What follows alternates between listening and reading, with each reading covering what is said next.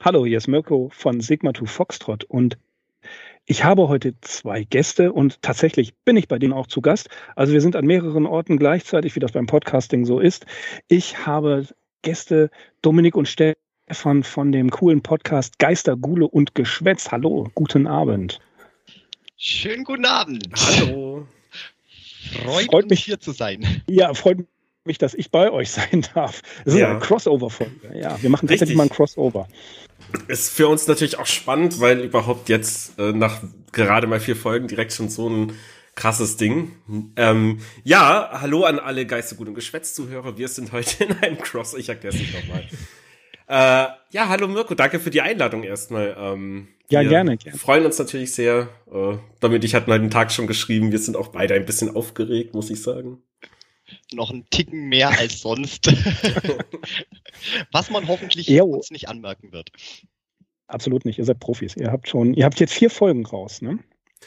Ja, seit ja, genau. heute ist quasi die vierte Folge offiziell released worden, genau. Mhm. Ich bin heute äh, unterwegs gewesen, mh, mm, ja, geschäftlich kann man sagen. Jeder weiß, was ich mache. Ne? Und da war ich in Holland. Und und äh, tatsächlich bin ich dann so Richtung Campen gefahren, habe mir eine eurer Folgen angehört und war so fasziniert, dass ich die falsche Autobahnausfahrt genommen habe. Quatsch. Bin aber noch rechtzeitig, kein Scheiß. Ich bin wirklich, ich wusste nicht mehr, wo ich bin, musste mich kurz orientieren. Aber ich war doch sehr fasziniert. Ähm, das war die erste Folge, habe ich mir nochmal angehört heute, einfach um nochmal reinzukommen, weil ihr ja schon da eine ganze Menge über euch erzählt habt und äh, wie ihr zum Podcasting gekommen seid. Äh, trotzdem, mh, mm, ja, möchte ich schon wissen, Horror-Podcast habt, ihr habt es ja schon ein bisschen erklärt, aber ja, was fasziniert euch denn an, an Filmen, an Horrorbüchern und was ich auch ganz interessant äh, fand, ist, dass ihr auch Maler und Illustrationen erwähnt habt. Ne? Das finde ich ja ist auch ein, ein, ein Medium, das transportiert, das transportiert aber sehr statisch. Erklärt mir, erzählt mal, ähm, was ist das Faszinierende am Grauen und am Horror für euch? Hm, gute Frage. Dom, Domi, willst du zuerst oder ich? Äh, dann fange ich einfach mal an.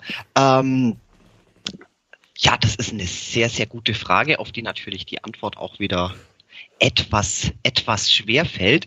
Ähm, bei mir ist es so eine generelle ähm, Faszination von allem, was irgendwie schräg und anders ist. Warum es jetzt ausgerechnet Horror ist, in welche Schiene ich da so reingekommen bin. Ich denke, das liegt natürlich, ich habe es ja auch schon angesprochen, an meiner Mutti, die hat da viel, viel vorgelebt und einen starken Einfluss ausgeübt.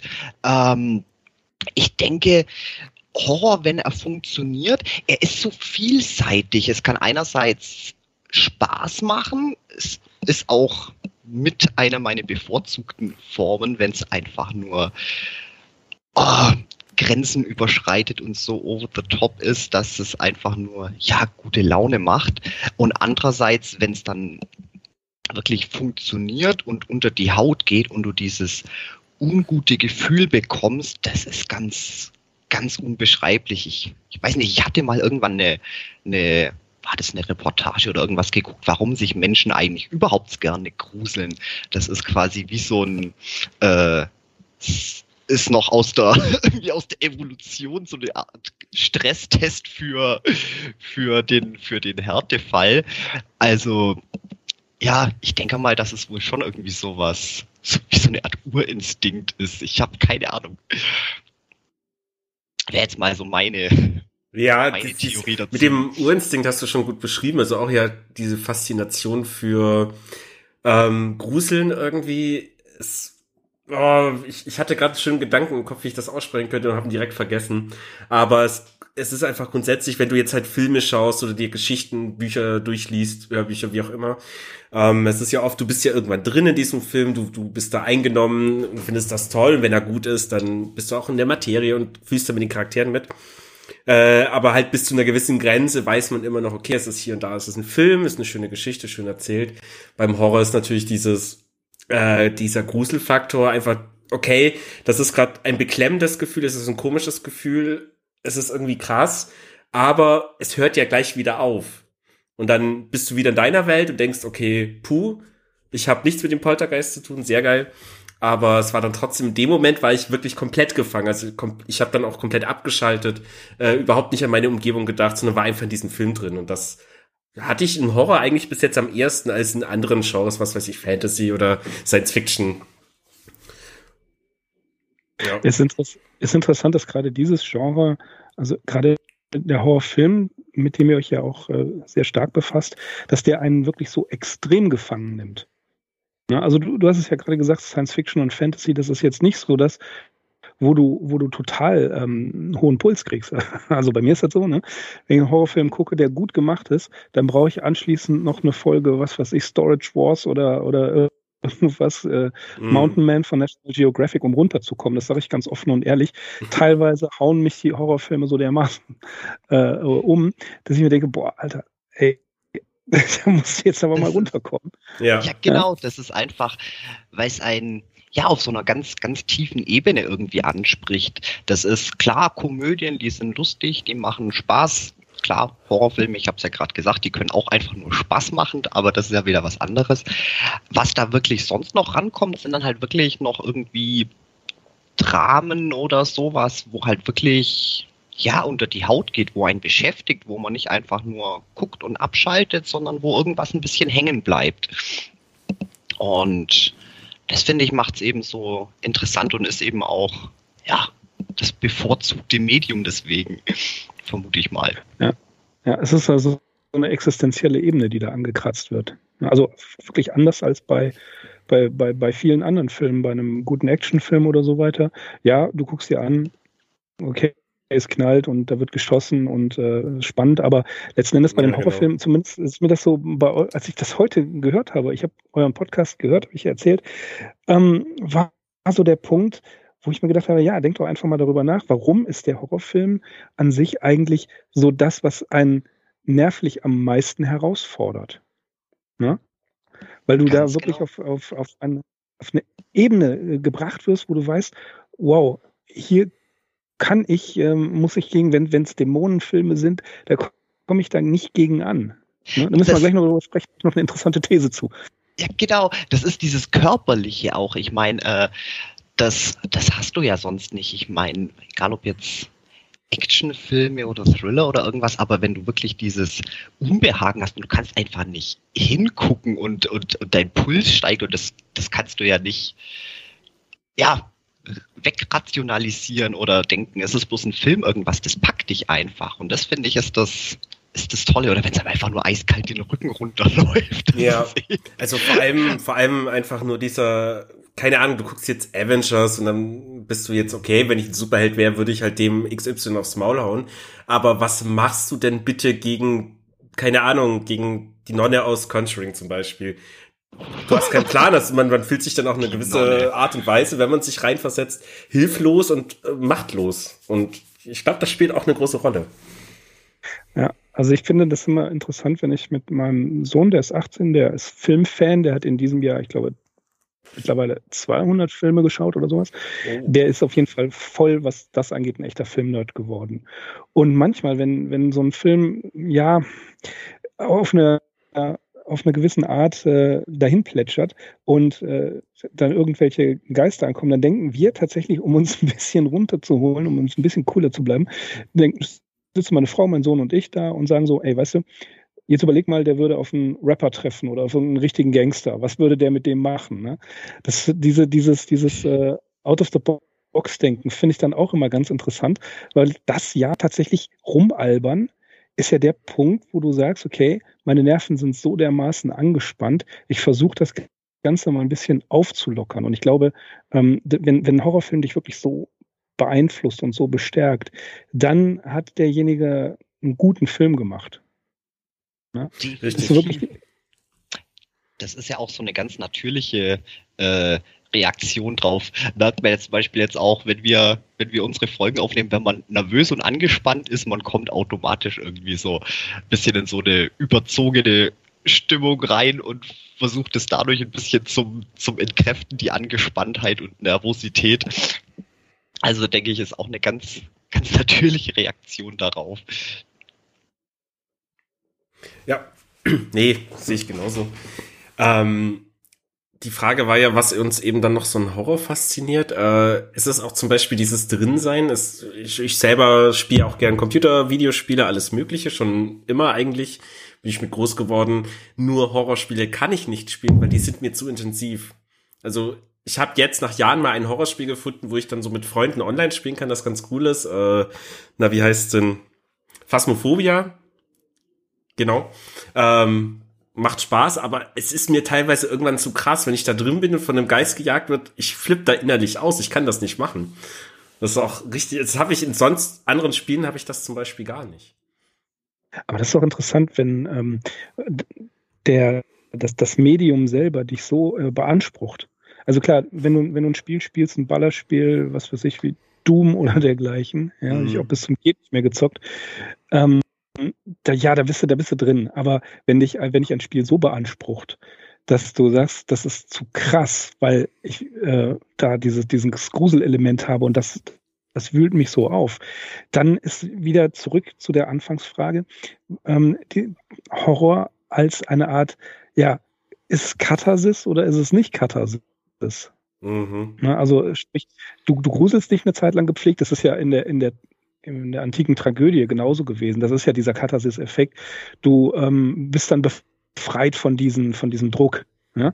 Ähm, ist deswegen äh, der Horror, das Horrorgenre äh, auch so beliebt? Es hat ja eine Renaissance in den letzten Jahren richtig gegeben. Ja. ja. Und richtig nach oben geschossen ist das ja auch durch die Streaming-Dienste. Darüber habt ihr ja auch schon gesprochen, dass äh, ähm, Prime und Netflix eigene Serien produzieren, die es ja teilweise richtig in sich haben. Ja, also wir hatten das ja in den mhm. ersten Folgen schon, in der ersten oder zweiten erwähnt, hier dieses Haunting of Hill House. Äh, das war ja eine unglaublich geile Serie. Oh ja. ja kennt ihr das, das? Entschuldigung. Äh, kein Problem. ähm, Bitte ich wollte sagen, es war aber auch eine der, der guten Serien. Das ist natürlich auch, ja. wenn so ein gewisses Genre oder sowas ein Hype erfährt, es kommt da ist auch so viel Mist mit raus. Deswegen bin ich auch die letzten Jahre ziemlich weggekommen vom Horrorgenre, weil mir das alles nicht getaugt hat. Ich habe es ja auch schon äh, mehrmals durchblitzen lassen. Ich kann mit dem ganzen neuen Zeug, ich kann damit nichts anfangen, ähm, weil das irgendwie, das packt mich nicht mehr und das macht aber auch äh, macht aber auch nicht wirklich, ja, nicht wirklich Spaß zum Gucken. Und ja, das dazu. Was auch, ja, was auch teilweise damit zu tun hat, dass die Drehbücher echt schlampig sind. Ja. Mhm. Ne? Das hattet ihr, glaube ich, erwähnt, ich glaube, zu Conjuring 2 habt ihr gesagt, ähm, einer von euch war das, dass sie gesagt haben, so ähm, ab der Hälfte des Films fällt denen plötzlich ein, ach, wir müssen ja noch diese Connection zu der Familie irgendwie herstellen. Ja, das war das Gefühl, genau. wir haben es komplett ja. vergessen. Ne? Hast du den Film auch gesehen? Ja, ja, ich habe alle, alle Teile davon gesehen, auch das, also den gesamten, das Universum drumherum auch. Aber mhm. ganz ehrlich, ich bin jetzt in dem Alter, wo ich teilweise die Details vergesse.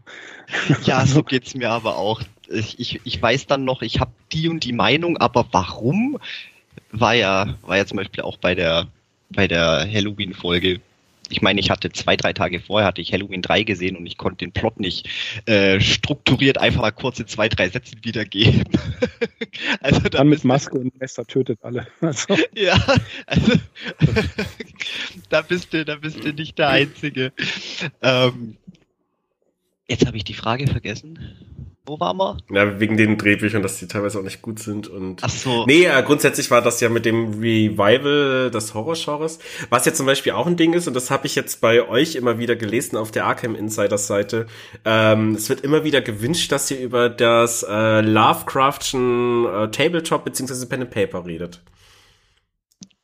Mhm. Also dieses, ja, äh, wie hieß es denn? Ja, ich hab's mal gespielt vor ein paar Jahren. Das Cthulhu, das Rollenspiel, meinst du das? Mm, nee, da gab es noch so ein, äh, so ein Brettspiel, ein sehr, sehr aus, umfangreiches. Äh, und Arkham Horror. Arkham Horror ja, genau. Mhm. Oder beziehungsweise Eldritch Horror. Ja, ja richtig, genau. genau. Also das, das liegt daran, dass ich, ähm, ich, ich spiele keine Rollenspiele mehr. Das ist bei mir schon Ewigkeiten her. Und äh, ich möchte dieses Feld tatsächlich den Experten überlassen. Ich wäre ein äh, Laie mit sehr gefährlichem Halbwissen. Und äh, das, äh, also alles, was Pen and Paper und Rollenspiel angeht, äh, das habe ich auch schon ein paar Mal gesagt. Ich finde, wie sie es machen, dass sie da wahnsinnig viel Zeit investieren und dergleichen, das finde ich sehr, sehr, sehr bemerkenswert und sehr äh, honorabel. Aber für mich ist das nichts. Ja, ich kaufe mir hin und wieder mal so ein Quellenband, wenn ich den schön finde, aber ähm, da, da würde ich nur falsches Zeug erzählen. Und das möchte ich dann auch nicht tun, nur mhm. weil wir die Arkham Insiders sind, über die Rollenspiele oder die Brettspiele sprechen. Das fände ich vermessen. Und da sage ich ganz einfach, äh, jo, das da gibt es Leute, die sich wirklich super damit auskennen, welche, die das designt haben, die ihre Freizeit dafür opfern, Spielrunden zu machen und dergleichen. Die sollten dann eigentlich in die Frontline gehen und etwas darüber erzählen und nicht jemand, der es, der es nicht wirklich kennt. Ich meine, früher gab es die Seite, ähm, da, da, gab es ein wunderbares Forum, das Cthulhu-Forum. Da habe ich auch unfassbar viele nette Menschen kennengelernt, den Tom aus München, den Mac Cthulhu, den ähm, Daniel Neugebauer, der jetzt System Matters macht, den äh, Markus Wittmer und, und, und ganz viele Leute, die ich vielleicht jetzt auch gar nicht erwähnt habe, aber die haben sich zusammengefunden zum Ruhrpott-Stammtisch. Und das war einmal im Monat im äh, Oberhausen im Zentrum haben wir uns getroffen und das war einfach eine großartige Zeit. Das war richtig schön. Und ja. dann irgendwann ist dieses Forum nicht mehr da gewesen und man hat gemerkt, dass viele Dinge da nicht mehr ja, es, es war nichts, war nicht mehr da. Und dann hat es auch bei mir auch aufgehört, ähm, und man hat sich aus den Augen verloren. Und dann wurde ähm, der Lovecrafter gegründet vor ein paar Jahren, war das. Die Zeitschrift, mhm. die äh, die Deutsche Lovecraft-Gesellschaft herausgibt. Und da habe ich sie alle wieder getroffen. Und das war schon cool. Äh, die alten, äh, ja mittlerweile sind es ja auch ältere Herren. Sorry Jungs aber, und Mädels, aber das ist so.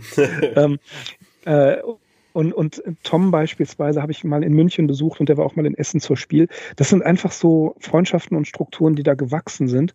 Und äh, das ist das, was wirklich übrig geblieben ist. Aber um da nochmal auf deine Frage zurückzukommen, übers Rollenspiel selbst würde ich sagen, habe ich nicht viel zu erzählen.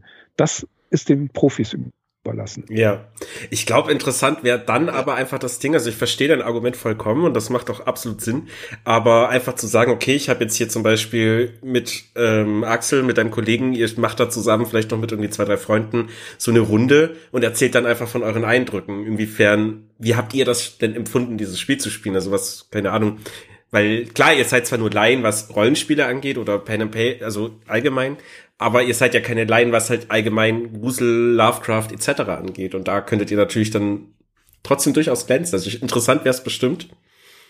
Aber ich bin da voll hinter deiner Aussage. Klar. Mhm. Ja, aber das, das ist so, ich habe mir das zum Prinzip gemacht, tatsächlich über Dinge, von denen ich, äh, über die ich nicht wirklich was weiß, möchte ich nicht einfach äh, mich darstellen. Das tue ich nicht. Und äh, ja, natürlich könnte man so eine Rolle, so, so eine äh, Runde mal spielen, aber ich, ich glaube, da habe ich keine Geduld für. Oder besser gesagt, meine Mitspieler hätten keine Geduld mit mir. ich, ich kann mich an, an zwei Rollmaster-Runden erinnern. Das war Mitte der 90er. Das, das war nicht schön für die Leute. Und deswegen, ich bin da, ich bin da äh, gerecht und sage, nein, besser nicht.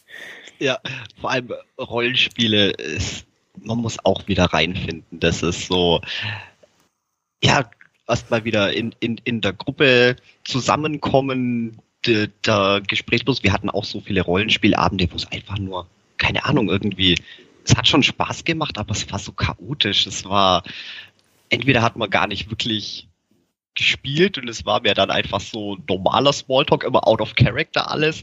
Also ist auch nicht, nicht ganz einfach, da wieder reinzukommen. So, aber ich. Ja, ich hab's, ähm, ich wollte bloß noch anfügen, äh, ich habe jetzt aber auch schon seit seit zig Jahren kein Rollenspiel mehr gemacht. So, weil es halt auch einfach irgendwie an einer Gruppe und Zeit und Muße fehlt irgendwie.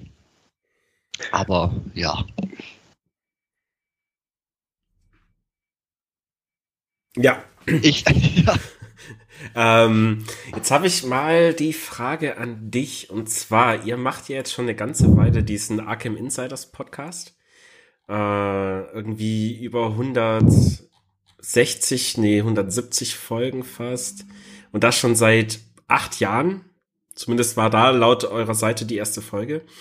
Ähm, das wissen bestimmt definitiv alle eure Zuhörer oder eure Stammzuhörer, aber ich weiß es selber noch nicht und ähm, ich konnte auch selber nicht viel drüber recherchieren. Wie kam es denn dazu, exakt zu sagen, Lovecraft? Über den wollen wir reden, über den wollen wir viel machen. Okay, äh, das ist tatsächlich auch so ein bisschen äh, erwachsen äh, äh, aus, der, aus dem von mir erwähnten Stammtisch. Lovecraft oh Gott, die, Story ist auch schon ein paar Mal erzählt worden. Ich bin drauf gekommen durch äh, das große Buch, das große Fantasy-Buch vom Bastei Verlag. Das ist so ein gelbes Buch gewesen, da war Lord Dunsany drin. Und Lord Dunsany hat mich völlig fasziniert. Und dann noch eine Geschichte von Lovecraft, die mich weniger fasziniert hat. Aber dann äh, hat irgendeiner rausgeschmissen, hier der Einsiedler von Providence, äh, beziehungsweise ein, äh, die ganz alte Ulstein-Ausgabe von Sprague de Camps äh, Lovecraft-Biografie. Okay, den Namen habe ich mal gehört, interessiert mich, gucke ich rein. Und das hat mich vollkommen fasziniert. Dieser, dieser ambivalente Charakter. Er war ja, ne, wir haben ja auch zu x-mal darüber gesprochen, dass er ein, dass er durchaus diese extrem rassistischen Tendenzen war, dass er da, was das mhm. angeht, ein echter Schweinehund war. Aber ansonsten, wir haben es ja alles analysiert und darüber gesprochen. Und das hat mich mhm. fasziniert und das hat mich auch nie losgelassen. Und dann, ja, die Jahre strichen ins Land, es war mal ein bisschen mehr, ein bisschen weniger Lovecraft äh, angesagt. Im ersten Semester habe ich dann jemanden kennengelernt, der seine Magisterarbeit über Lovecraft geschrieben hatte. Und ich hatte aus der zweiten Welle meiner Lovecraft-Begeisterung die Arkham Insiders, äh, Blödsinn, die Arkham House-Ausgaben. Arkham Insiders-Ausgaben wird es wahrscheinlich nie geben. äh, wer, wer, weiß. Wer weiß. Wer weiß. Ja, ja, vielleicht, genau. Ähm, aber ich hatte sie und ich habe ihnen die für die Magisterarbeit zur Verfügung gestellt und dann kam so eine Renaissance, dann habe ich ein paar Necronomicon Press-Sachen gekauft und schließlich ja, stückweise, dann das Cthulhu-Forum, dann der Stammtisch und irgendwann schrieb der Axel mich mal an über Twitter, äh, ob ich mich da, ob ich da mich auskenne mit dem, mit dem Stammtisch, okay? Und ja, ich gesagt, gut, hin und her, ich möchte schon irgendwas machen mit regelmäßigem Charakter. Und dann haben wir uns in Oberhausen getroffen, haben darüber gesprochen, wie das Konzept aussehen soll, dass wir vorproduzieren, dass wir etwas aufbauen, was auch schon da ist. Also nicht ankündigen und ankündigen und dann kommt nichts, sondern tatsächlich sagen, so, das ist fertig, wir machen es, wir haben so und so viele Folgen vorproduziert und die hauen wir jetzt im mhm. regelmäßigen Abstand raus. Ja, und der Rest ist äh, Geschichte. Ja, ja das vor allem so gelaufen. Ja, ihr habt ja schon angefangen, weit bevor so der allgemeine Hype über Podcasts kam. Also das ja. ist ja erst seit drei, vier Jahren, würde ich sagen, wirklich groß geworden, nachdem dann jetzt so mal, um die wirklich berühmtesten Deutschen zu nennen, oder will ich sie nicht nennen, ist mir egal, ähm, hier mit Böhmi, Böhmermann und Schulz, äh, fest und flauschig und dann gemischtes Hack und so, wie sind alle heißen. Ähm, dadurch wurde das ja dann wirklich bekannt, weil dann eben super berühmte Leute das irgendwie gemacht haben und dann, ich wusste bis vor drei Jahren auch noch nicht, dass ich Podcasts mag und dann habe ich irgendwann das erste Mal gehört und dachte mir, ja geil. Und dann wusste ich auch sofort, ich will selber einen haben, weil das ist mhm. natürlich so das große Ding, so mein Hobby ist halt irgendwo sitzen, quatschen und dazu ein Bierchen trinken. Also es war so, wir sind, wir sind tatsächlich in der zweiten Welle der, des Podcastings aufgetaucht äh, die erste Welle, da waren, ich glaube, wie hießen sie, die drei Vogonen waren da, die, die, die haben äh, Marathon-Podcasts gemacht. Ähm, ja, da, da war schon da war schon einiges. Und tatsächlich habe ich die Details vergessen, aber ich habe so ein bisschen Eigenwerbung. Im Science-Fiction-Jahr 2019 aus dem, äh, äh, was ist das hier für ein Verlag? Verdammt nochmal. Hirn, Hirnkost-Verlag. Da haben Axel und ich einen kleinen Aufsatz über das Podcasting allgemein geschrieben, äh, okay. auch über die Geschichte der Podcasts. Und ja, ich würde, ich würde sagen, die Arkham Insiders waren in der zweiten Welle dabei. Mhm. Es gab schon Podcasting. Ähm, tatsächlich 2010 habe ich mit ähm, Daniel Neugebauer, Daniel Neugebauer, Verzeihung, und Markus Wittmer, die sind ja beide Spieleautoren und Übersetzer und äh, Verleger ist der, ist der mhm. Daniel, ja. Mhm. Ähm, für für äh, das Jubiläum 2010, Lovecraft-Jubiläum, haben wir äh, zwei Folgen aufgenommen. Einmal was Allgemeines über Lovecraft, ein bisschen Biografisches und eine Folge über The Festival, die wir dann zu Weihnachten rausgegeben haben. Das hat mir echt wahnsinnig Spaß gemacht. Und dann ja, kam HP Podcraft raus.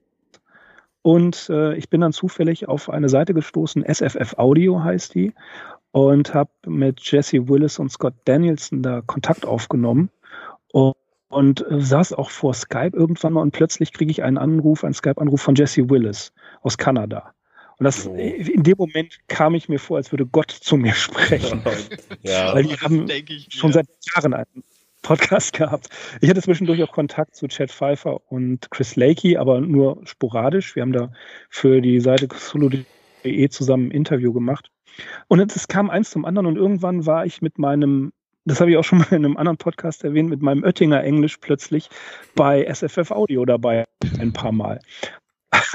und äh, habe auch ähm, zwei, zwei Hörbücher dort eingesprochen mit einem brutalen deutschen Akzent, äh, unter anderem The Temple von H.P. Lovecraft was ja von einem deutschen U-Boot-Kapitän vorgetragen wurde.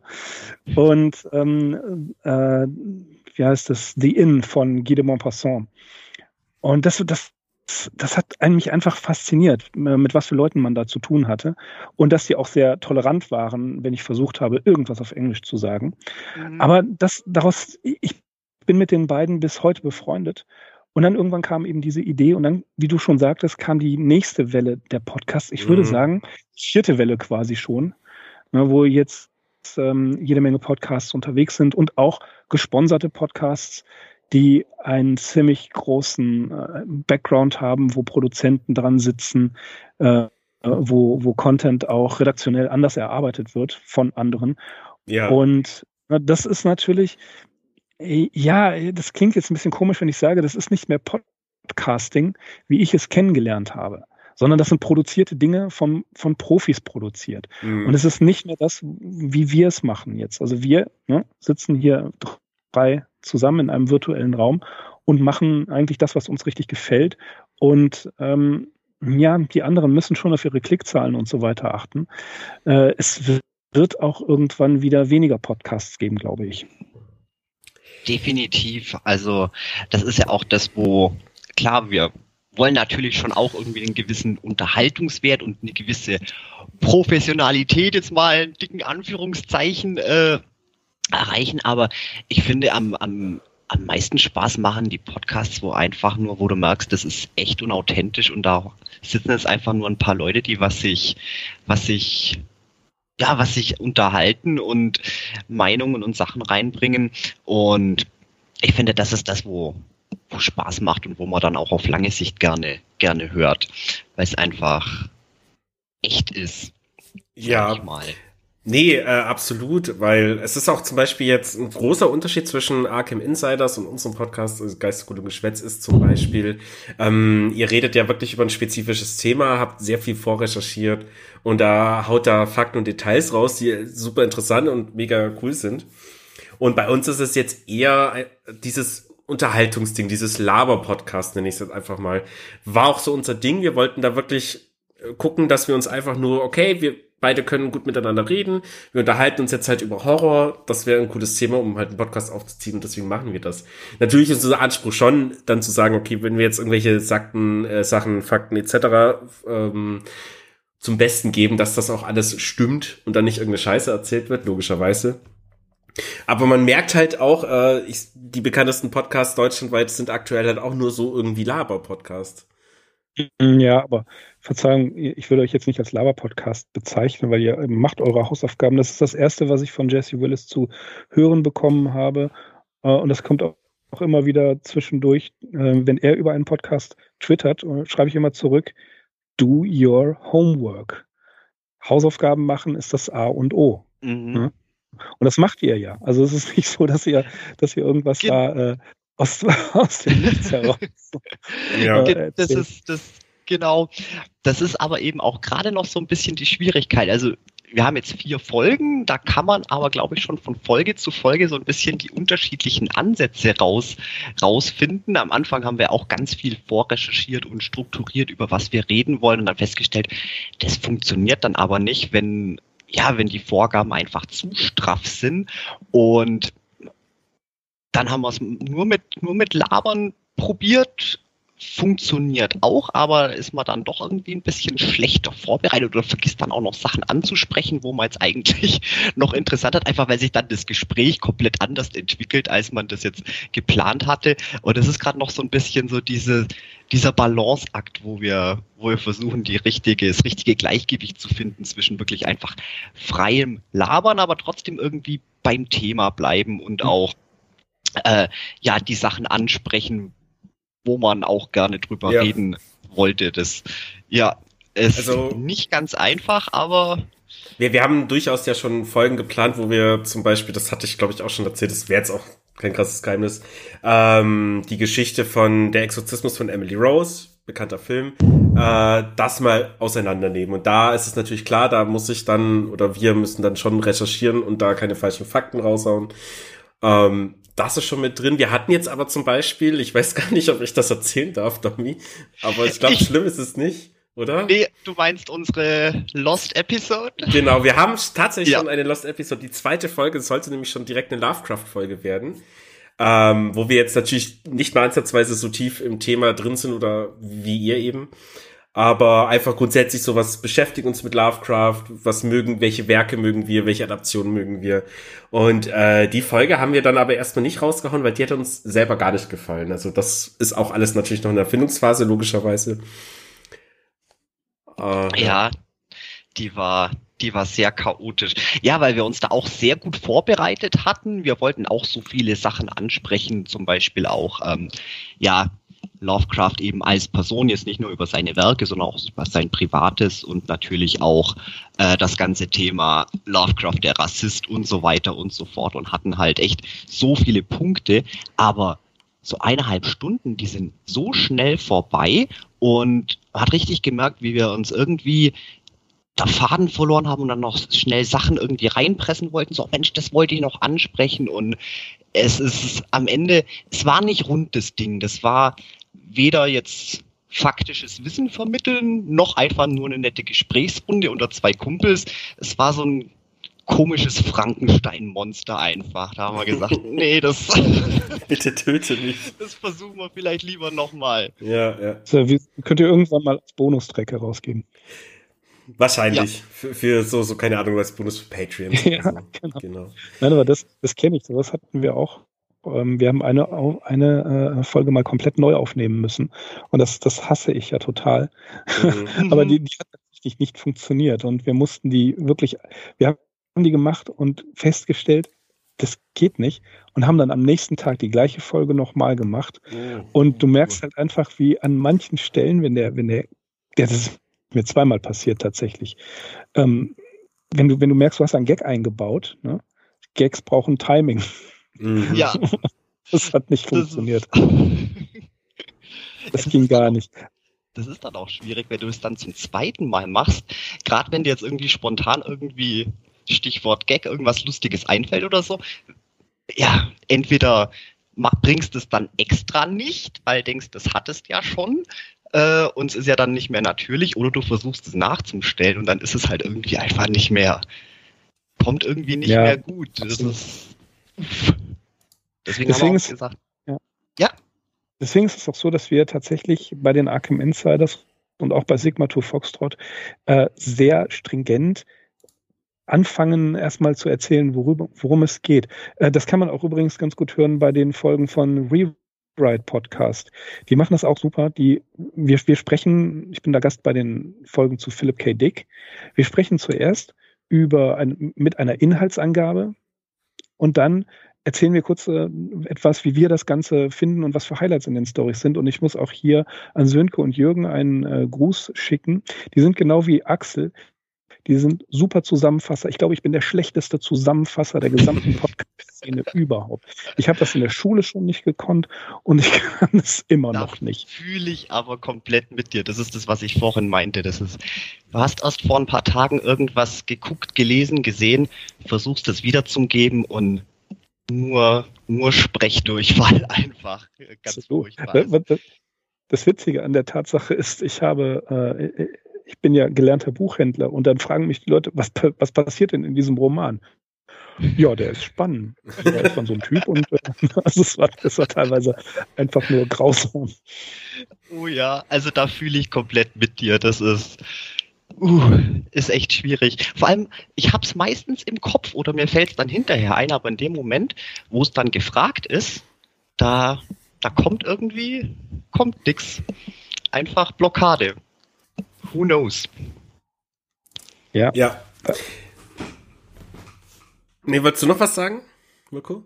N- Äh, fang, mach mal weiter. Ja. Ich bin gespannt. Und zwar, wir sind ja auf dich gekommen und du hast uns dann direkt retweetet, was ich, also was uns erstmal schon ein bisschen geholfen hat, überhaupt auf Twitter Follower zu kriegen. Äh, wo wir alles ja eingerichtet, erstellt haben, habe ich da auch gesagt, wir brauchen Twitter auf jeden Fall einen Account. Und ja, wem folgen wir denn? Ich so, pff, keine Ahnung, halt Stephen King erstmal folgen, das würde passen. Und dann so, ich folge mal irgendjemanden, der Lovecraft heißt. Hab dann einfach Lovecraft die Suche eingegeben, bin dann auf dein Profil gestoßen.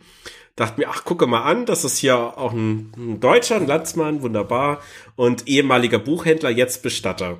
So steht's ja in deiner Twitter-Biografie, Mhm. weil ich mir dachte, okay, ehemaliger Buchhändler, jetzt Bestatter, der hat auf jeden Fall das Recht, sich H.P. Lovecraft zu nennen, mega gut. Dann direkt gefolgt, fand das total toll. Ah, ja, macht auch Podcast, ja, super interessant. Und dann haben wir ja erstmal geschrieben, hallo, wir, wir haben jetzt hier eine Folge und äh, du hast es dann direkt, glaube ich, schon aufgegriffen. Und Ja. mega krass, weil du hast ja auch eine ordentliche Anzahl an Followern, äh, deswegen hat mich das sehr überrascht und wir waren dann auch schon mal total gehypt. das ist doch, äh, ist doch cool. ja, wa- warum auch nicht? Also ich, ähm, ich mag einfach Podcasts, die eben nicht so mega produziert sind, überproduziert. Ja, das hat, das hat einfach was mit dem Gedanken der Podcast-Szene zu tun. Ich vergleiche das auch immer ganz gerne mit der, mit der, äh, mit dem Amateurjournalismus ähm, in den 1910er, 20er, 30er Jahren, bei der äh, Lovecraft ja auch aktiv war in der äh, Amateurszene. Und es ist halt ähm, abseitig, es ist, äh, es ist wirklich ähm, out of the box. Es ist, äh, dass du dich auf diese Sachen konzentrieren kannst, deswegen die Arkham Insiders ja hochspezifisch, äh, die dir Spaß machen.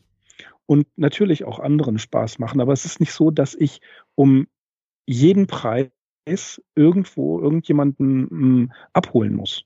Ja, also ich muss mir, ich muss Mhm. nicht die große Bandbreite ansprechen. Das ist auch gar nicht unser Ziel, sondern wir wollen, ja klar, wenn wir neue, neue äh, Menschen begeistern, sich mit Lovecraft zu beschäftigen, weil wir auch einige Dinge erlebt haben, wo einfach ein vollkommenes äh, Missverhältnis von Wissen und Mythos war.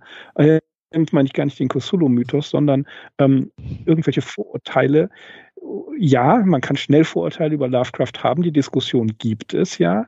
Und die ist in letzter Zeit wieder hochgekocht und völlig absurd verlaufen. Und dann mal sagt, ja, okay, dann beschäftigen wir uns einfach auch mit dem Thema Rassismus. Da kommst du nicht dran vorbei. Ja. Und wir haben diese Folge, das werden unsere unsere langjährigen Hörer wissen, weit vorgeschoben. Wir haben prokrastiniert bis zum geht nicht mehr. Und dann irgendwann war uns klar, wir kommen an dieser Folge nicht mehr vorbei. Aber wir haben wirklich, ich glaube, drei Wochen lang intensiv recherchiert, um nicht irgendetwas zu erzählen, was jemand missverstehen kann. Mhm. Ja, weil wir das auch gar nicht wollen. Und S.D. Joshi, der Lovecraft-Experte, dessen Bild bei mir auch so ein bisschen, ja, die ein oder andere Ecke bekommen hat, der hat in einem frühen Buch geschrieben, das heißt ähm, A Subtler Magic, The Philosophy of H.P. Lovecraft. Da schreibt er, ja, er ist ein Rassist gewesen, aber man muss versuchen, sich in ihn hinein zu versetzen. Ja, also Mhm. quasi in ihn hineinkriechen und das nachvollziehen. Das bedeutet nicht, dass man das gut heißt. Das, diesen Fehler Ja. machen viele Leute. Ganz genau. Das ist auch das, ich hatte nämlich auch für unsere Lovecraft-Folge, hatte ich mir nämlich auch kurz davor ein sehr, sehr informatives und wirklich tolles Video angeguckt, wo es eben auch ähm, über genau dieses Thema ging. Und das wurde auch ganz wunderbar beleuchtet, wo das eigentlich herkommt. Ich sag klar, es ist, äh, es ist trotzdem nicht okay, es ist keine Entschuldigung, aber einfach dieses Verstehen und Nachvollziehen können, ähm, warum er denn solche Gedanken überhaupt hatte, wo das Ganze herkam. Und das fand ich wahnsinnig spannend, unterhaltsam und ja, wollte ich, wollte ich auch in der Folge mit einbauen, konnte das natürlich ja. nicht so wunderbar sachlich wiedergeben, ähm, aber ja.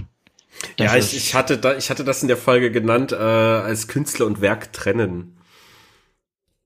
Was man halt mhm. das ist gar nicht so, das ja. ist gar nicht so einfach. Nee, es ist, das, ja. sind, das sind wieder die Sachen, wo man auch wirklich, ähm, wo, wo es gar keine Allgemeinregelung dafür gibt oder geben kann, wo ich auch mal denke, es kommt auf den Einzelfall drauf an. Ähm, es ist auch mal so ein bisschen so eine, so eine subjektive Frage, wie man jetzt selber dazu steht. Ähm, klar gibt es Sachen, wo, wo man absolut nicht nicht unterstützen sollte, wo das Trennen schwierig ist, zum Beispiel, ja, keine Ahnung, äh, Knast, Knastautoren dass ich sage, okay, ich brauche mir jetzt nicht von, von einem Serienmörder, der was, keine Ahnung, sieben, sieben Familien umgebracht hat und dem jetzt sein, sein, seine literarische äh, Ergüsse da kaufen und unterstützen dann auch noch.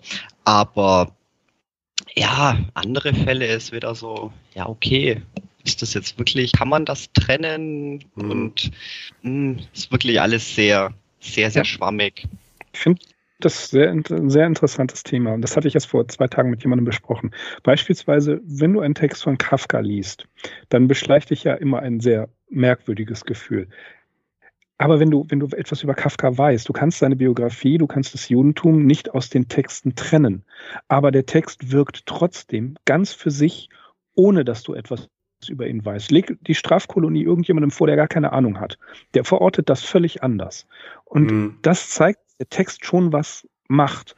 Und wenn du dann mhm. versuchst, dich etwas mehr in dieses, in diesen Denkkosmos hineinzuarbeiten, dann kannst du da vielleicht noch ja etwas mehr rausholen. Aber die Texte an sich müssen natürlich für sich sprechen, wobei ich trotzdem ein Verfechter bin, der, der äh, des Ansatzes, wenn ich etwas Biografisches weiß und das den im Text auffällt und widerspiegelt, dann komme ich damit besser klar und kann diesen Text besser verstehen. Aber das ist so mein persönlicher Ansatz. Ja, es, es geht natürlich aber auch in die andere Richtung. Du liest irgendwas und durch deine Unwissenheit äh, realisierst du das gar nicht, dass das jetzt vielleicht irgendwelche äh, negativen Untertöne mit dabei hat und dann findest du im Nachhinein, findest du irgendwas raus oder liest irgendwas über die Person oder auch nur irgendeine Theorie, dass das so und so interpretiert werden kann und dann auf einen Schlag kommt es ja so, ja, okay, das wäre mir jetzt gar nicht aufgefallen und dann kannst du das aber nicht mehr, nicht mehr übersehen, so in welchem ja, Kontext ja. das Ganze dann steht. Also ist echt spannend. Lovecraft würde ich da jetzt komplett rausnehmen. Ähm, die Geschichten, die funktionieren, die funktionieren alle nach wie vor einwandfrei. Ich kann da auch nichts, nichts großartig, äh, ja, wo ich dann, wo ich mir dann denke, so, okay, ich sehe, ich sehe, worauf du hinaus wolltest, äh, cringe, brauche ich nicht. Ähm, aber es gibt natürlich andere Fälle, da wo das, ja, wo du es dann einfach nicht ausblenden kannst und denkst, nee. Es ist zum Beispiel auch ein Stichwort, wollen wir jetzt zwar hier nicht anschneiden, aber die ganzen Political Correctness in, äh, in der Unterhaltungsmedien. Manchmal ist es einfach so in your face, wo ich mir denke, okay, Botschaft angekommen, alle Männer böse, alle Männer sind, sind, sind nur Lustmolche, bla bla bla. Und manchmal ist es halt einfach irgendwie so, da schwingt die Botschaft so mit, wo ich mir denke, okay, man kann es so oder so machen, es ist schwierig. Also es gibt, es gibt ja Stereotypen. So, die mhm. sind gewisserweise ja auch, äh, sagen wir mal, fast schon eine evolutionäre Notwendigkeit, dass du kategorisierst Feind, Freund. Mhm. Ne? Sexualpartner oder Nahrung. so, so, ist es ja. ja. So ist es ja angelegt. Ne? Oder so. beides. Oder beides, genau. da fällt mir jetzt ein Text von Peter Steele von Carnivore ein. Den lasse ich mal, lasse ich mal aus. Könnt ihr, könnt ihr selber gucken. äh, nein, aber da, da heißt es, if you can't eat it or fuck it, then kill it. Ne? Also, ja. Mhm. so. Ähm, die früheren Carnivore-Zeiten. Aber äh, worauf ich hinaus will, ist ähm, tatsächlich, es gibt keine Frage, ähm, ein, ein ein eine Unterhaltung, Unterhaltungsliteratur, Unterhaltungsfilme, die so nach Stereotypen aufgebaut sind. Und damit meine ich sogar äh, die, die Heldenreise. Das ist ja, das Buch von mhm. Campbell ist ja quasi Pflichtliteratur für Filmemacher. Und dann gibt es so Systemspringer. Dann hast du jemanden wie David Lynch, Jim Jarmusch, Tim Burton und so weiter, die sich natürlich auch einem gewissen Massengeschmack aneignen, aber das ist deren Job. Und trotzdem, manchmal hat man Filme dazwischen, die das Ganze total auflösen. Donnie Darko ist ein super Beispiel dafür. Oh ja. Dieser Film hat oh mich ja. völlig fertig gemacht. Ja? Und, äh, oder die Filme aus der, aus der Noir-Reihe.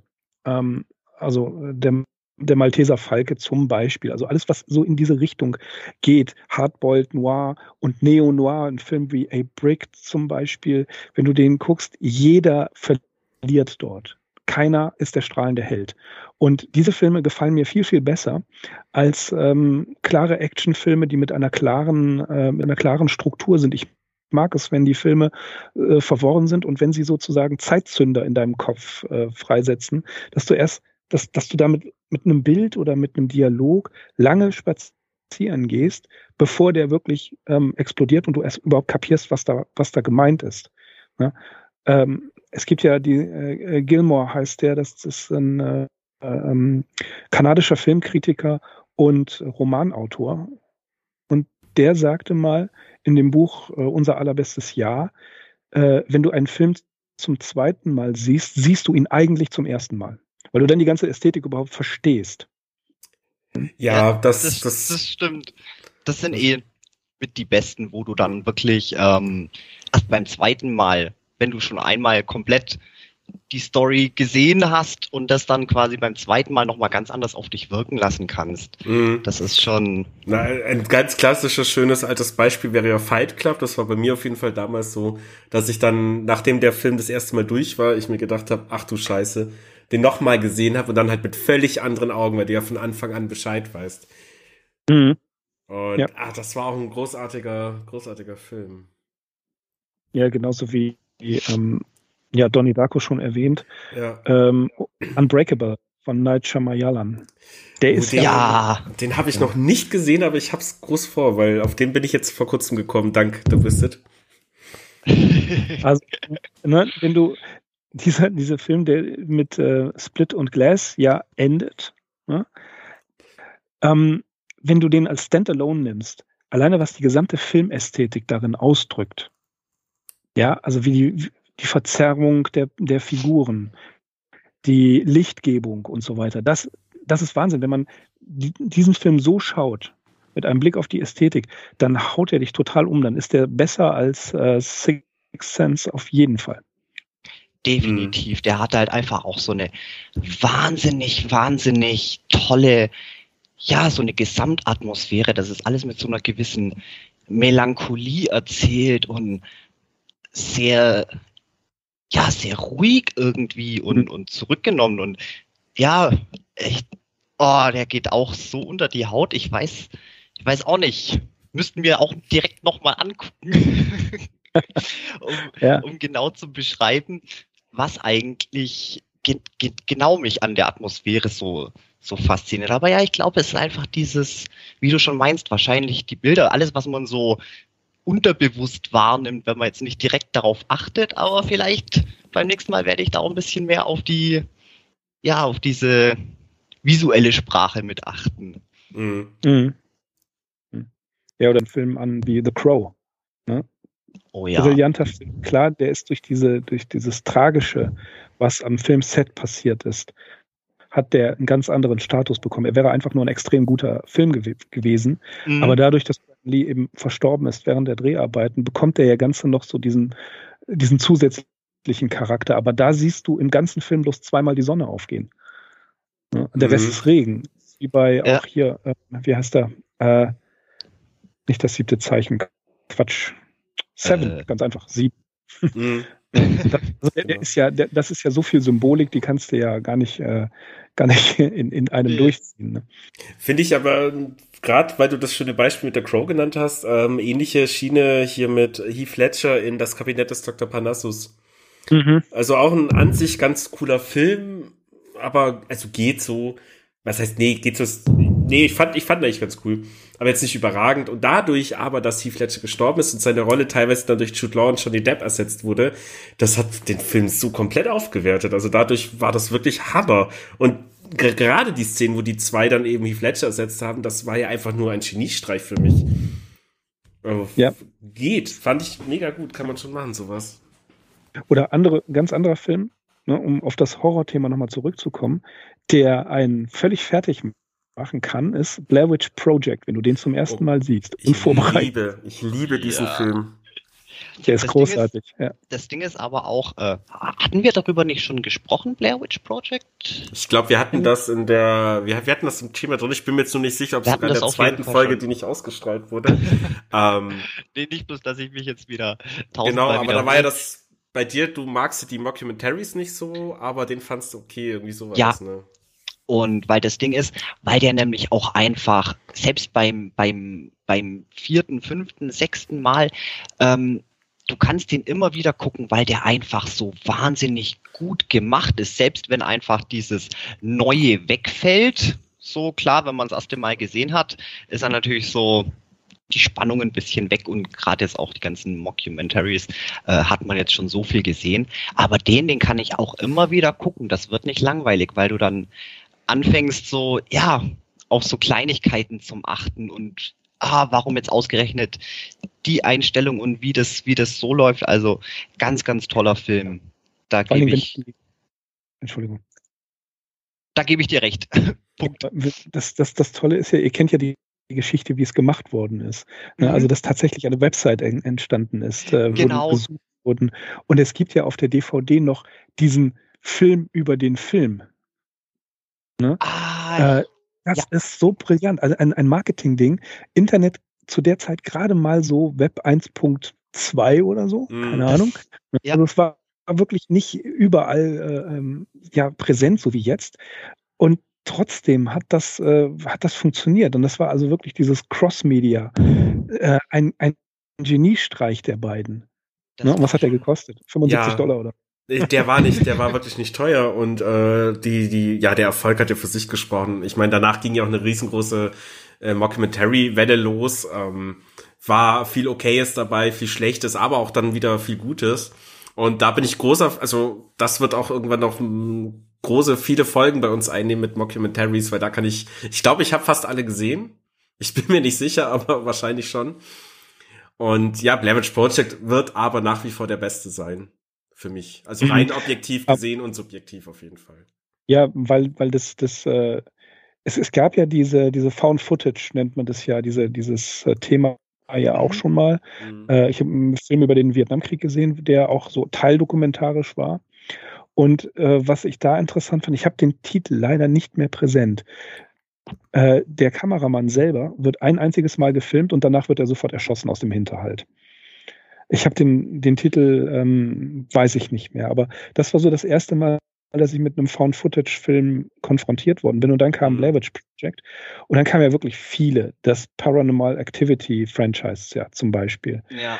Ne, du war, also das, das ist ja auch der erste Film, absolut, absoluter Geniestreich, weil der Regisseur sein eigenes Haus dafür umgebaut hat, dass er diesen mhm. Film machen kann. Ne? Das ist wie wenn John Carpenter seine eigene Filmmusik schreibt.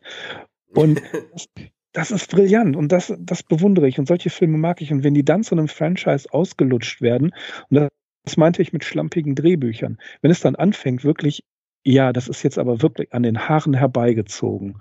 Und äh, dann kommt dann noch was. Und äh, das, das nervt mich. Das ist wie bei Tagebuch der Apokalypse von Bourne. Ähm, das ist ein großartiges Hörbuch übrigens von Johnny Depp gesprochen. Äh, Im Tagebuch der Apokalypse im dritten Teil wird ein UFO erwähnt. Und da habe ich schon gar keine Lust mehr gehabt. Das so. ja. Aber stimmt, die, die Paranormal Activity Filme feiere ich auch natürlich gut ab. äh, vor allem, also eins bis drei, dann beim vierten kann man schon wieder drüber diskutieren. Ähm, vor allem, wie der halt immer wieder bei jedem Film eine neue Idee hinzugefügt hat. Nur so eine Idee, Story blieb das gleiche, aber die hat ja alles geändert, weil ein großes Thema bei Paranormal Activity war ja eben die Kamera. Im ersten Teil hattest du halt diese eine Kamera, im zweiten Teil hattest du ein Überwachungssystem von so einem, ja, einer Familie, der es gut geht in Amerika. Und im dritten kam dann einfach noch, noch wieder die Handkamera zurück, aber mit mehr Ideen, so zum Beispiel auf einen Ventilator draufstellen, dass die immer so langsam nach rechts schwenken und wieder langsam nach links. Und das war so unglaublich gut. Das hat so viel Spannung erzeugt, fand ich ganz großartig. Ja, auch das mit der, äh, was ist das, was sie da haben, die Xbox, ne? Diese Genau, das war dann diese, im vierten Teil mit diesem Kinect. Das war creepy. Ja, das ja. war geil. Plus, da kam ja noch eine Webcam dazu. Da hatte die eine ja. Tochter immer dann mit diesem einen Typ da geskypt und Fand ich sehr, sehr geil. So, äh, mir ist vorhin eine Frage eingefallen, die wollte ich mal fragen. Und zwar, kennst du, weil du bist ja hier der Lovecraft-Dude jetzt für uns, äh, South Park, die Lovecraft-Trilogie? Tatsächlich nicht. Ich weiß nur, dass es die gibt. Mein Sohn hat fast alle South Park-Folgen gesehen und hat mich dann darauf aufmerksam gemacht mhm. und es auf die Watchlist gepackt, die etwa ähm, für die nächsten 80 Jahre ausreichen wird. Deswegen, ich kenne die. Äh, es gibt ja auch, äh, was, was war das? Ähm, eine Folge mit Harlan Ellison und äh, ich glaube bei Scooby-Doo war das, ne? Kann das sein? Kennt ihr die? Oh, nee. Also ich da, da taucht Harlan Ellison auf. Ja, okay, aber ich weiß gar nicht, ob Scooby-Doo war. Ich habe das auch vergessen.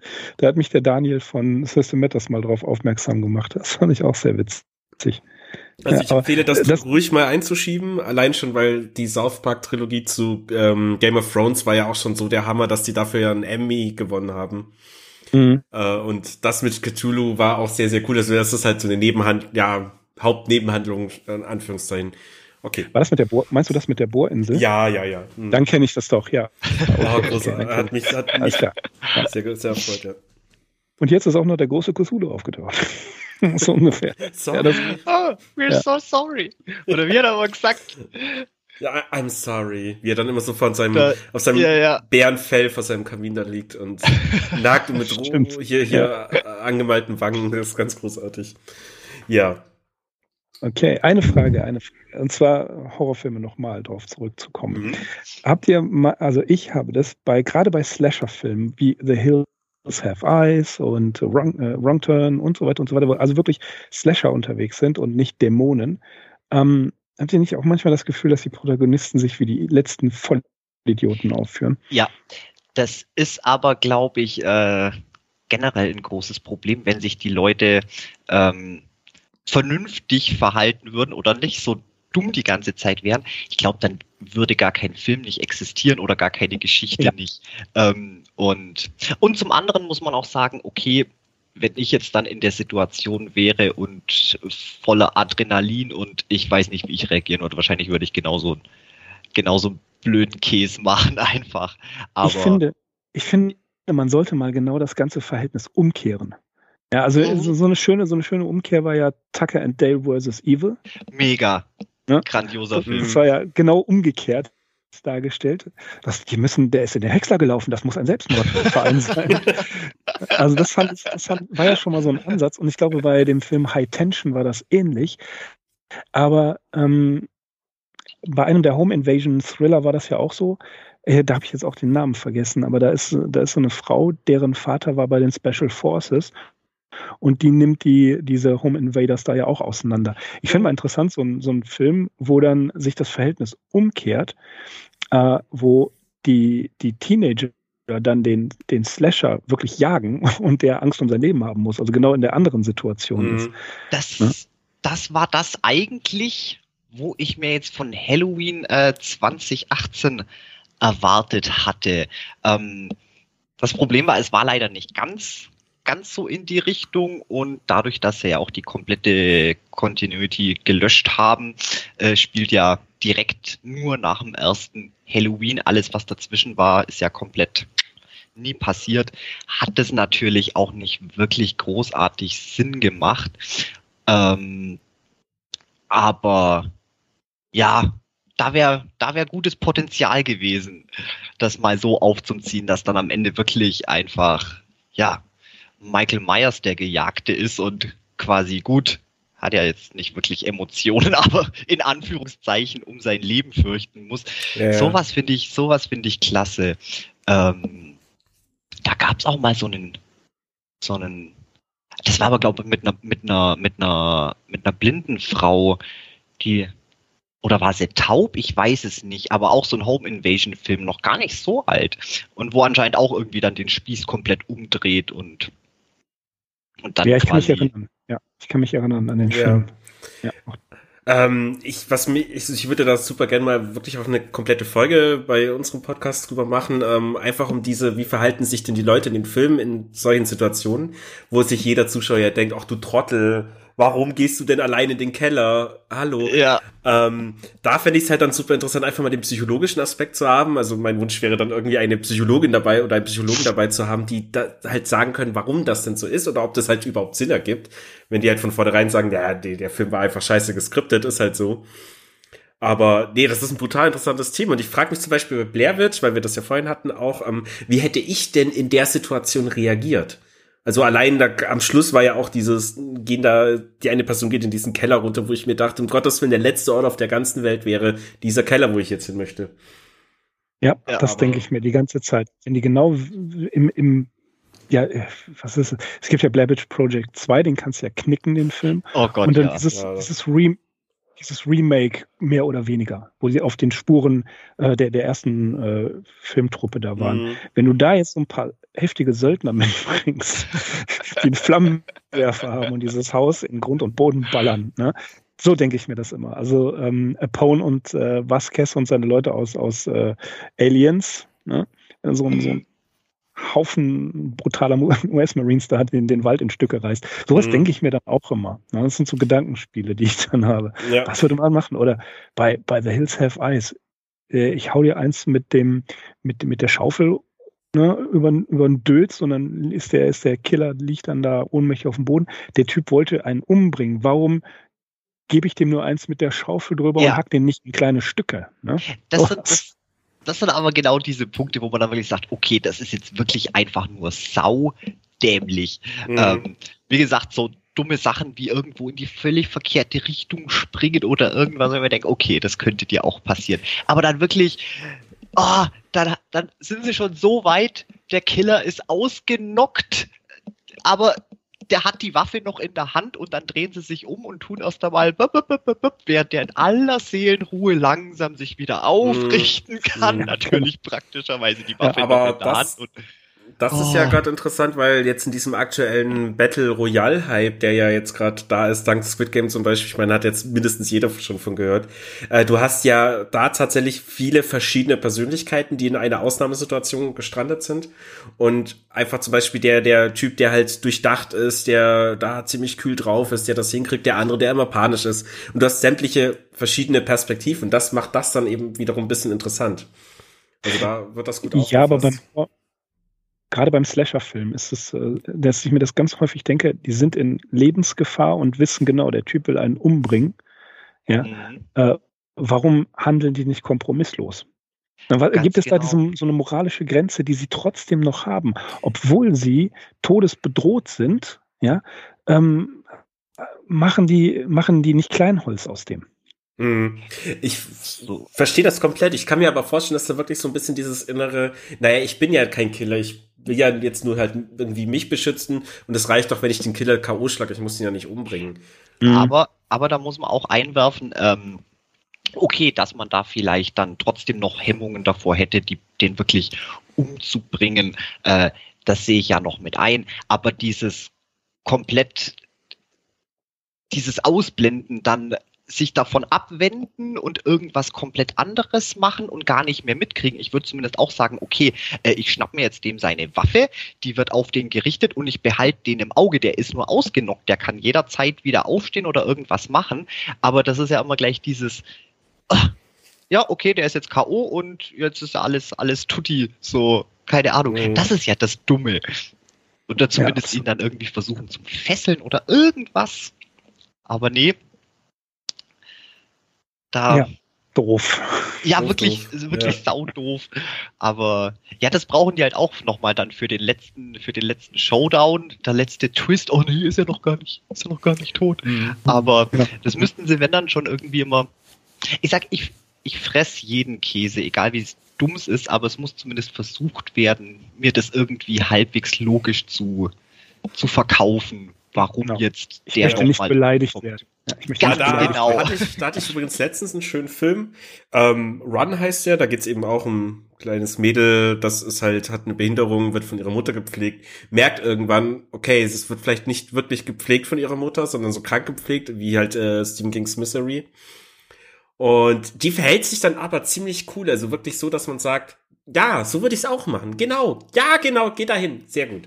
Äh, also geht auch anders klar. Ja. Aber bei dem Beispiel, die du jetzt vorhin genannt hast, Mirko, mit äh, Hills Have Eyes und gerade auch Wrong Turn konnte ich aber auch nicht lang gucken, muss ich sagen, weil da ging mir das so dermaßen auf den Sack, äh, dass ich dann, nee, komm, dann sterbt halt, dann ist es mir auch egal, ich gucke jetzt, was weiß ich, South Völlig zu Recht seid ihr da, werdet ihr da aufgefressen, richtig. Ja. Das, ja. Aber, aber gibt auch so Filme, die, glaube ich, auch extra so gemacht sind, dass man einfach nur die, eigentlich die, die Hauptprotagonisten, mit denen man sich identifizieren sollte und mitfiebern sollte, dass man die, glaube ich, einfach nur hassen soll und sich dann freut, wenn die sich extrem dumm verhalten und dann einfach nur wegen ihrer Dummheit niedergemetzelt werden. Glaub, bei, bei Scream hatte ich das oft. Ja, das ist eine gewagte These. Ja.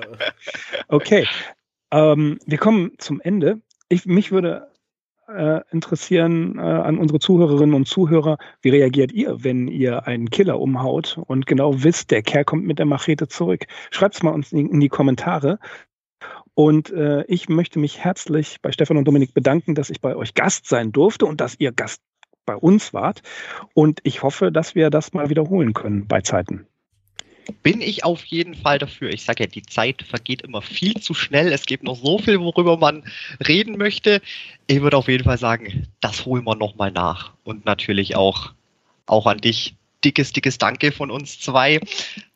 Ähm, ja, das war's von ja. meiner Seite. Das waren äh, quasi drei Sigma-Gule, die Foxtrot tanzen. Sehr gut. Ja, dem ist nichts mehr hinzuzufügen. Auch von mir, klar, Dom jetzt schon gesagt, vielen Dank. Äh, auch an unsere Zuhörer. Ähm, die Frage, die eben Mirko gestellt hat, könnt ihr auch sehr gern bei uns in den Kommentaren beantworten oder dann eben auf arkhaminsiders.de. Und ja, vielen Dank und ich würde sagen, dann noch einen schönen Abend. Auf Wiederschauen. Auf Wiederhören, einen schönen Abend und den Link zu Geistergule und Geschwätz findet ihr auch in unseren Show Notes. Crossover-Folgen sind cool, finde ich. Ich danke euch. Absolut. Definitiv. Mach's gut. Mach's gut. Bis dann. Ciao.